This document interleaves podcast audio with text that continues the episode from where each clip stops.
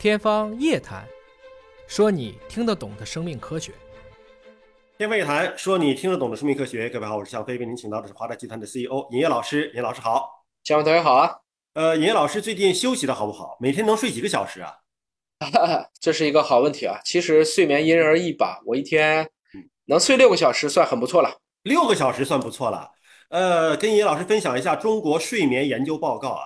这个统计呢，我们国家百分之六十四点七五的居民每天睡觉是不足八个小时的，就像您这种六个小时是归到百分之六十四里的。那么睡眠超过了八个小时的只有百分之七点九七啊，全体的平均睡眠时长只有。七个小时左右，这个平均时长比尹老师还要长一点啊。那么这种睡眠时长，我们小时候不就被告诉说要睡够八个小时才是健康的吗？那么现在看起来是不是全体居民平均都是不健康的睡眠时间呢？呃，怎么说呢？因为其实这个从动物界来讲的话，不可能有动物可以连续睡这么久的，因为它有天敌，对吧？还是说人类因为最后形成了社会？逐渐的有了这种家庭，有了这种安全。当然，远古一点的话，大家是一个部落，点把火，通过这样的方式呢，大家逐步实现了可以在夜间长久的去睡眠。但是我一直讲，睡眠是其实是有个性化的。有些人可能每天就是可以睡很久，八个小时、九个小时的都有。有一些的确是我见过的非常多的科研工作者，每一天四五个小时的也是比比皆是。它肯定是因人而异的。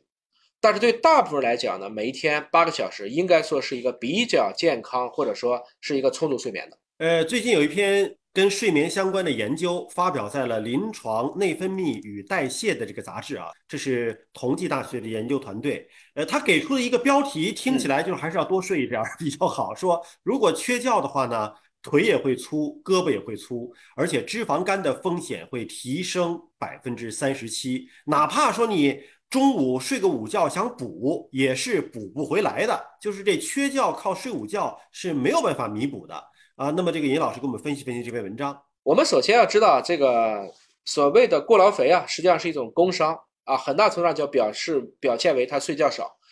那么睡觉如果时间不足够长呢，人体就始终都不觉得自己能卸下去。那这个条件下呢，他最后人就人体会觉得自己好像就一直在一个备战状态。他没有办法很好的去把自己的这些脂肪去代谢掉。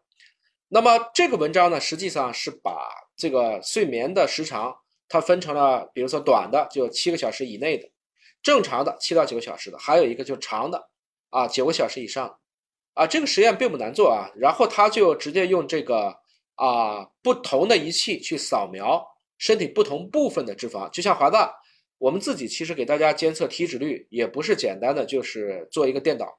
我们也会用核磁啊去扫描，比如说你的内脏脂肪来辨别，他们是给出了躯干、手臂和腿部啊这三个位置的，他们叫做脂肪质量指数，也就是 FMI 啊，也就是不同部分的脂肪质量去除以身高的平方之间的关系，类似于我们的 BMI，但它不是考虑的是这个整体的身高，它用的是这个脂肪的这个质量。那结论呢，就是你刚才说的。跟正常睡眠或者长睡眠的相比呢，少睡眠的这一组小于七小时啊，它整体更高，躯干更高，手臂更高，腿部也更高，所以就意味着睡眠的缺失不光让这些人会长胖，而且这些肥肉呢，更多的会胖到了四肢和躯干上。但是我有一个疑问啊，这个文章里边说统计了五千零一十一名的中国成年人，而且它是一个自我报告的。睡眠数据相当于是一个问卷调查的方式来统计。